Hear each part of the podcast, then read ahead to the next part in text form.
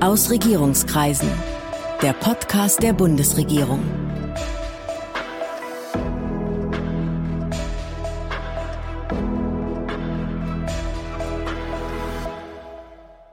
Hallo, willkommen zu Ausregierungskreisen, dem Podcast der Bundesregierung. Ich bin Sven Siebert, ich bin Gastgeber dieses Podcasts und heute geht's hier um die Staatsfinanzen in der Corona-Zeit. Dazu begrüße ich Wolfgang Schmidt, Staatssekretär im Bundesministerium der Finanzen. Wolfgang Schmidt ist Jurist und seit bald 20 Jahren an der Seite seines Ministers Olaf Scholz. Er war persönlicher Referent, Büroleiter in Bundesministerien, in der SPD-Bundestagsfraktion. Er war Staatsrat in Hamburg und ist seit nun fast drei Jahren Staatssekretär im Bundesfinanzministerium. Guten Tag, Herr Schmidt. Guten Tag, Herr Siebert. Herr Schmidt, für das vergangene Jahr 2020 gab es einen Nachtragshaushalt zur Finanzierung all der Corona-Hilfsprogramme. Und am Ende sind 65 Milliarden Euro weniger ausgegeben worden als geplant. Ist das ein gutes oder ein schlechtes Zeichen? Na, ich glaube erstmal, dass es ein gutes Zeichen ist, aber es zeigt auch ein bisschen, dass wir es mit einer Krise zu tun haben, für die es natürlich kein Drehbuch und keine Handlungsanleitung irgendwo in der Schublade gibt, sondern da mussten genau wie alle Bürgerinnen und Bürger auch die Ministerien improvisieren. Und Bundesminister Scholz hat sehr schnell entschieden, dass wir es nicht am Geld scheitern lassen und das tun, was nötig ist. Und deswegen, weil man ja auch nicht so richtig abschätzen kann, welche Hilfen werden denn gebraucht und in welcher Höhe werden Hilfen gebraucht und auch nicht abschätzen kann, wie tief gehen denn die Steuereinnahmen runter, ist sowohl auf der Ausgaben wie auf der Einnahmenseite, muss man immer schätzen und dass man dann nicht immer ganz präzise da landet, wo man gedacht hat, dass man landen könnte. Das ist dann so, äh, aber es ist natürlich gut, wenn wir jetzt etwas weniger Schulden machen müssen, als das ursprünglich geplant war. Vielleicht haben Unternehmen erst gar keine Hilfen beantragt, weil sie schon alle Hoffnung verloren hatten. Nein, das äh, kann man nicht sehen. Also ich glaube, es gibt, was diese Hilfen anbelangt, die aber nur ein kleiner Teil der geplanten Neuverschuldung oder der angenommenen Neuverschuldung waren, gibt es, glaube ich, zwei äh, Phänomene oder Erklärungen. Das eine ist, dass viele Unternehmen doch deutlich besser durch die Krise gekommen sind, als ursprünglich mal befürchtet. Das sieht man auch daran, dass ganz am Anfang noch ein Rückgang des Wirtschaftswachstums von deutlich über sieben Prozent angenommen worden ist. Am Ende sind wir jetzt bei minus fünf Prozent gelandet. Und das Zweite ist, dass alle gemeinsam auch gelernt haben, diese Instrumente immer noch mal anzupassen. Und da wird aus Unternehmerkreisen hin und wieder mal gesagt, dass die ein oder die andere Hilfe etwas schwerfällig zu beantragen war, dass die Bedingungen nicht so genau gepasst haben für besonders betroffene Branchen, also zum Beispiel im Veranstaltungsbereich oder im Tourismusbereich für die Reisebüros. Und da haben dann die Zuständigen, die Ministerien, das Wirtschaftsministerium, das Finanzministerium nachgesteuert, sodass glaube ich, jetzt die Hilfen dann auch besser passen und von den Unternehmen, die es brauchen, auch in Anspruch genommen werden können. Das wäre jetzt die nächste Frage. Es liegt nicht daran, dass weniger Geld ausgegeben worden ist als geplant, weil das Geld einfach nicht ausgezahlt wurde, weil die Bearbeitung der Hilfsanträge hängt. Das ist auch ein Thema, dass natürlich, wenn man so große Programme macht, die zum Beispiel jetzt bei den November- und Dezemberhilfen, die also im letzten Jahr helfen sollten, diese Schließungen für Restaurants, Bars, Clubs äh, und Hotels abzufedern, das sind dann 500.000 Unternehmen und Selbstständige, die da begünstigt sind. Das ist ja ein Riesenaufwand. Es handelt sich immer um Steuerzahlergeld. Das heißt, wir müssen schon als Staat ja ordentlich mit diesem Geld umgehen, können jetzt nicht einfach einfach auf gut Glück überweisen und hoffen, dass alle Leute ehrlich sind. Da gibt's auch ein paar, die das mit der Ehrlichkeit nicht ganz so gut machen und deswegen müssen dann Prüfungen vorgesehen werden und es muss geguckt werden, dass die Kontonummer auch stimmt, dass das Geld nicht irgendwohin abfließt, wo man es nie wiederkriegt. Und außerdem, das ist dann das Ergebnis unseres föderalen Systems, müssen diese ganzen Dinge, weil das über die Länderverwaltung abgewickelt wird, abgestimmt werden mit 16 Ländern. Und dann, um das Ganze noch komplizierter zu machen, haben wir noch das europäische Beihilferecht. Also was ja, danach frage ich gleich nochmal die Europafrage. Genau, aber das heißt, es ist ein relativ komplexes ähm, Wirken. Dann muss natürlich so eine Antragsplattform programmiert werden von einem IT-Dienstleister. Und das alles führt dann dazu, dass die Gelder nicht so schnell fließen, wie sich das die Unternehmen und auch wir uns das wünschen. Wir haben dann allerdings sehr schnell gesagt, wir machen jetzt Abschlagszahlungen möglich über die Bundeskasse. Das ist also etwas, was der Bund selber machen kann, sodass dann für die Solo-Selbstständigen bis zu 5000 Euro und für andere bis zu 50.000 Euro die Hälfte der beantragten Summe auch gleich relativ zügig nach Antragstellung ausgezahlt werden konnte. Der Bundeshaushalt 2020 ist ja trotzdem der mit der höchsten Verschuldung aller Zeiten geworden. Am Ende waren es über 130 Milliarden Euro. Und dieses Jahr soll es wahrscheinlich sogar noch mehr werden. Wann geht uns eigentlich die Puste aus, haushaltsmäßig? Also wir gehen davon aus, dass uns die Puste gar nicht ausgeht. Deutschland hat sehr große Möglichkeiten. Es ist ja im Moment die etwas absurde Situation, wenn die Bundesrepublik Deutschland zu den Anleihenmärkten geht und sagt, wir würden uns gerne Geld leihen, dann können wir uns vor Angeboten kaum retten. Und was für Privatleute perfekt wäre, ist für den Bund Realität. Wir zahlen keine Zinsen. Also das heißt, wenn Deutschland äh, eine Milliarde Euro Anleihen aufnimmt, also um Kredit bittet, dann sind die Investoren bereit, uns dafür, dass sie uns Geld leihen dürfen, sogar noch Geld zu zahlen. Also die Rendite im Moment für eine zehnjährige Anleihe ist bei minus 0,6 Prozent. Das heißt, es ist etwas absurd, aber Deutschland verdient tatsächlich an den Schulden sogar noch Geld. Und das zeigt, weil auch die Verschuldensquote, also das Verhältnis der Schulden zum Bruttosozialprodukt, sehr, sehr günstig ist im Vergleich zu allen anderen Industrieländern. Wir kommen von 60 Prozent sogenannter Schulden Schuldenquote und gehen jetzt vermutlich auf etwas über 70 Prozent. Nach der letzten Finanzkrise waren wir bei deutlich über 80, bei 84 Prozent und innerhalb von neun Jahren sind die dann wieder durch Wachstum und Inflation unter 60 Prozent gefallen. Also man kann sagen, wir haben die Kraft, wir haben die Puste und wir können uns das auch leisten. Die Kanzlerin hat ja vor gar nicht so langer Zeit gesagt, wir können diese Art von Hilfen nicht bis Ultimo fortführen. Was heißt denn das eigentlich? Na, bis Ultimo geht natürlich gar nichts, aber ich glaube, wir sind von Ultimo noch ziemlich weit entfernt. Und ich erinnere nochmal dran, es gab und gibt kein Drehbuch für so eine Krise. Und deswegen ist es natürlich so, dass man die Hilfen weiterentwickelt. Aber wir haben genug finanzielle Möglichkeiten als Bundesrepublik Deutschland. Und insofern, glaube ich, kann man wirklich entspannt sein. Das Ultimo ist weit entfernt. Ist es denn das Ende der Schuldenbremse? Das wird ja jetzt auch diskutiert. Oder muss die nach Ende der Krise wieder greifen? Naja, die Schuldenbremse gilt, sie steht im Grundgesetz und um sie zu verändern, bedürfte es sowohl im Bundestag wie auch im Bundesrat einer Zweidrittelmehrheit. Das heißt, es müssten mindestens zwei in der Opposition befindliche Parteien mit zustimmen. Das heißt, das ist etwas, was nur mit ähm, einem großen politischen Konsens gelingen könnte.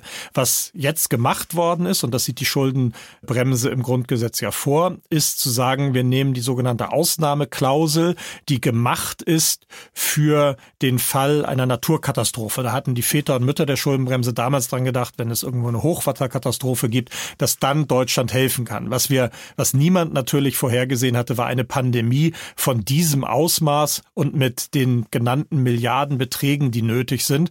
Das hieß, es gibt jetzt eine Debatte darüber, ob es ähm, klug wäre, äh, vielleicht einen Pfad zu beschreiten, ab dem die Schuldenregel wieder gilt. Denn mit der Neuaufnahme von Krediten ist immer verbunden ein sogenannter Tilgungsplan. Das heißt, es wird beschlossen, mit der Genehmigung für den Bundeshaushalt jetzt neue Kredite aufzunehmen, dass die eben innerhalb von 20 Jahren zurückgezahlt werden müssen. Und das führt dann natürlich dazu, dass wenn man jetzt keine weiteren Schulden aufnehmen kann, dass dieses Geld in irgendeiner Form ja aus dem Haushalt kommen muss. Und dann kann man entweder Investitionen kürzen oder Sozialleistungen oder Steuern erhöhen. Und das sind vielleicht jetzt auch alles nicht so richtig tolle Sachen nach einer Krise. Und insofern gibt es diese Debatte.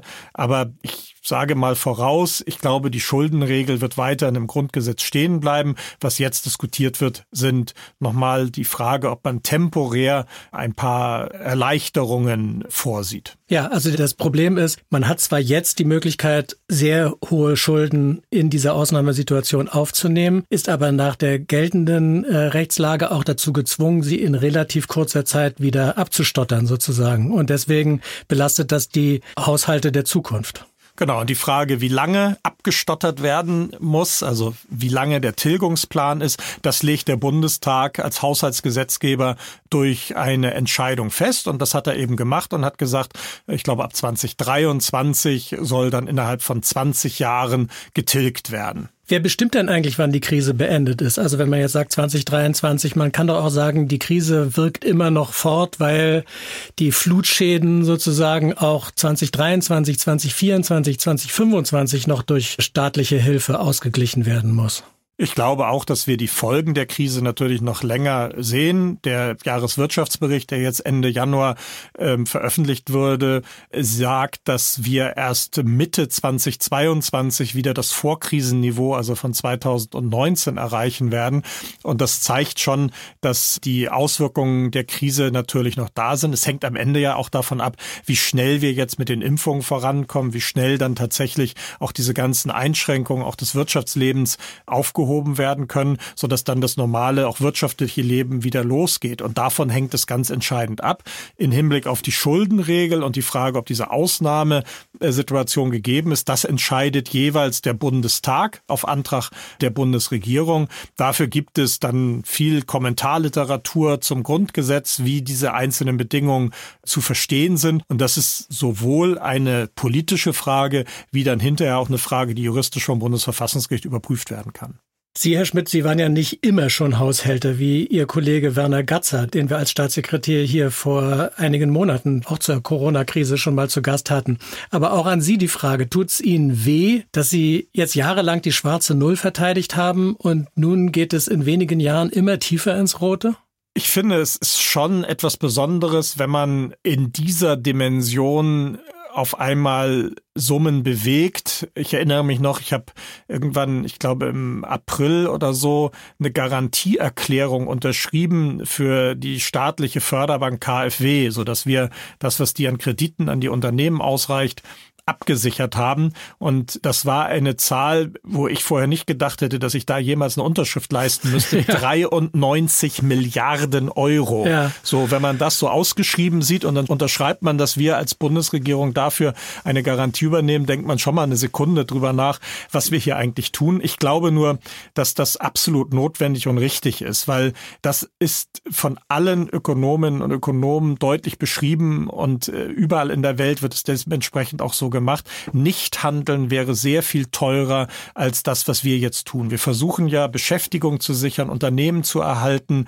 Und wenn Unternehmen und wenn Arbeitsplätze erstmal weg sind, ist es halt sehr viel komplizierter, die später wieder neu einzurichten. Und deswegen glaube ich, ist es genau das Richtige, jetzt dieses viele Geld in die Hand zu nehmen, um diesen wirtschaftlichen Absturz zu dämpfen. Und das Interessante ist, dass uns die internationalen Organisationen, der Internationale Währungsfonds, die Organisation Kommission für wirtschaftliche Zusammenarbeit, auch die Europäische Kommission, alle bescheinigen, dass wir gerade ziemlich viel, ziemlich richtig machen. Und das gibt dann so eine Bestätigung für diese ganze Arbeit in Zahlenräumen, die man in der Grundschule zumindest nicht lernt. Und ich nehme an, es war erleichternd, dass da nicht stand, ich, Wolfgang Schmidt, hafte jetzt persönlich für diese Summe. Das stimmt. Äh, das, da hätte ich dann aber irgendwann sind die Zahlen ja so groß, dass man auch weiß, das ist dann auch egal. Nein, aber natürlich ist das was, äh, was, was wir als Gesamtstaat uns leisten können. Und wir tun alle unseren, versuchen unseren Beitrag zu leisten, dass wir gut durch diese Krise kommen. Die Unterstützung der Unternehmen. Sie sagten ja gerade, es ist besser, die Arbeitsplätze zu erhalten, ähm, statt sie einmal wegfallen zu lassen. Aber diese andauernde Unterstützung der Unternehmen, wie lange funktioniert das jetzt volkswirtschaftlich oder auch betriebswirtschaftlich? Wann sind Firmen, die über einen langen Zeitraum am Tropf der Corona-Hilfe hängen, vielleicht trotz der Unterstützung kaputt? Das gucken wir uns natürlich auch sehr genau an. Noch gibt es dafür nicht so viele Anzeichen. Wir versuchen dann aber ja immer nachzusteuern. Also zum Beispiel, als jetzt klar war im Dezember, dass auch die Einzelhandelsgeschäfte schließen mussten, haben wir sehr schnell gesagt, dafür muss es dann auch eine Hilfe geben. Als dann klar war, dass das, was bisher vorgesehen war, nicht ausreichen würde, weil zum Beispiel die Saisonware, die Winterklamotten dann eben nur noch mit großen Abschlägen äh, verkauft werden könnten, haben wir noch nochmal nachgesteuert. Insofern, ich bin ganz optimistisch, dass wir jetzt keine, wie das manchmal genannt wird, Zombie-Firmen heranzüchten, sondern dass die Unternehmen, die sich jetzt um die Hilfe bemühen, dass die ja vor der Krise ein funktionierendes Geschäftskonzept und Modell hatten. Das ist ja nicht so, wie das dann manchmal in so anderen Situationen, wo um staatliche Hilfe gerungen wird, der Fall ist, dass es jetzt Unternehmen gewesen sind, die ein nicht funktionierendes Geschäftskonzept hatten, sondern diese Krise Krise hat flächendeckend alle getroffen, alle Restaurants. Und was wir ja gesamtgesellschaftlich getan haben, war im Prinzip zu sagen, wir versuchen den Zustand von vor der Krise in gewisser Form zu konservieren, versuchen gemeinsam durch die Krise zu kommen und danach geht es praktisch möglichst so wieder los, wie es vor der Krise gewesen ist. Dass da das ein oder andere Unternehmen dabei ist, das vielleicht auch vor der Krise schon Schwierigkeiten hatte und es deswegen nicht schafft, das sollte uns, glaube ich, nicht daran hindern, dass die ganz, ganz, ganz große Mehrzahl von Unternehmen, die wirklich vernünftig vernünftig gewirtschaftet hat, ordentliche Ideen hat, dass die jetzt unterstützt werden, damit sie diese extrem schwierige Situation überleben. Das Stichwort EU und Beihilferecht, das fiel gerade schon. Langfristige staatliche Unterstützung von Unternehmen stößt ja irgendwann an die Grenzen des europäischen Beihilferechts. Wann sagt die EU, jetzt ist Schluss mit diesen Dauersubventionen? Die Europäische Kommission ist erfreulicherweise auch sehr flexibel und hat deswegen schon im März gesagt, wir sehen, dass hier eine besondere Situation ist und hat deswegen ein sogenanntes Temporary Framework geschaffen, also einen zeitweiligen Rahmen für staatliche Hilfen. Und da gibt es jetzt verschiedene Regime, Kleinbeihilfen und dann eine Fixkostenregelung, die helfen soll, dass ähm, die Unternehmen in Europa durch diese Krise kommen und es ist anerkannt, dass es dafür staatlicher Hilfe bedarf. Jetzt sind wir gerade mit denen in Brüssel am diskutieren, ob diese Regeln nicht nur verlängert werden sollten bis zum Ende des Jahres, im Moment gelten sie bis zur Mitte des Jahres, sondern auch nochmal die Beträge deutlich angehoben werden müssen, weil ja deutlich geworden ist, dass die Unternehmen mehr Staatshilfe Hilfe brauchen als bisher im März vorhersehbar. Und das Zweite ist, diese europäische Beihilfe soll ja einer Verzerrung des Wettbewerbs durch staatliche Eingriffe entgegenwirken und soll verhindern, dass ein Mitgliedstaat die eigenen Unternehmen mit Geld so stärkt, dass sie eben einen Wettbewerbsvorteil gegen anderen Unternehmen in einem anderen europäischen Staat haben.